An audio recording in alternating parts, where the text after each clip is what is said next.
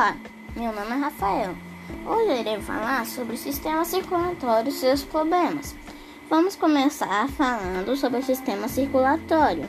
Esse sistema tem a função de garantir o transporte de sangue pelo corpo, permitindo dessa forma que nossas células recebam nutrientes e oxigênio.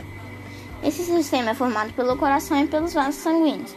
Agora vamos falar sobre os problemas do sistema circulatório. Temos a aterosclerose ou veias entupidas, nome para obstruções de veias por placas de gordura mal ingeridas. É a aterosclerose. Acúmulo de gorduras mal ingeridas pode ir para alguma veia importante do coração. E acontecer isso é uma das doenças circulatórias mais perigosas se não houver tratamento. A aterosclerose é a porta de entrada para tantas outras enfermidades, tais quais o infarto e a pressão alta. Apesar de ser grave, tem tratamento com cirurgias e remédios. E pode ser evitado com bons hábitos de vida. Agora vamos falar sobre o infarto. O ataque do coração em um momento de infarto acontece quando alguma área do órgão não está recebendo sangue. Geralmente o sangue deixa de ser irradiado por causa de uma aterosclerose. Pode ser fatal, mas na maioria dos casos os pacientes sobrevivem. Quando há indícios de infarto, é necessário buscar emergência. O infarto é prevenido cada vez que a pessoa se afasta do tabagismo, faz atividades físicas regulares e se alimenta bem.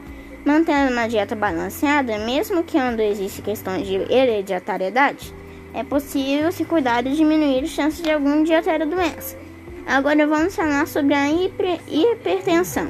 Também conhecida como pressão alta, a hipertensão é uma das doenças cardiovasculares mais conhecidas ela acontece quando o sangue precisa ser bombeado com mais pressão. Essa doença também pode ser causada por entupimento de veia, das veias, tirando questões de predisposição genética.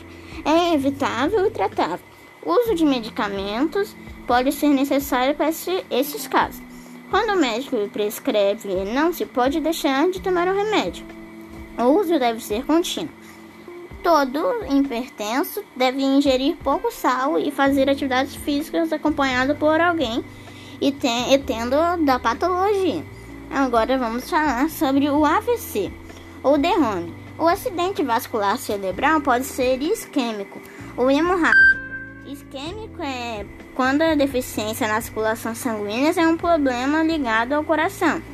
Já o AVC hemorrágico é uma questão cerebral. Acontece quando há rompimento de alguma artéria do cérebro, causando hemorragia no crânio. Ao menor sinal de AVC isquêmico, a importância de buscar ajuda médica é tratável. Quando mais, quanto mais rápido for o socorro, as sequelas podem ser menores. As prevenções são as mesmas das outras doenças citadas acima. É importante também estar em dia com as consultas regulares e exames periódicos porque em caso de predisposição genética ou surpresas que pode ocorrer no corpo, o médico indica os melhores caminhos que não ocorra nada grave. E esse foi o podcast. Espero que tenha gostado. Essas foram as minhas dicas sobre o sistema circulatório e seus problemas.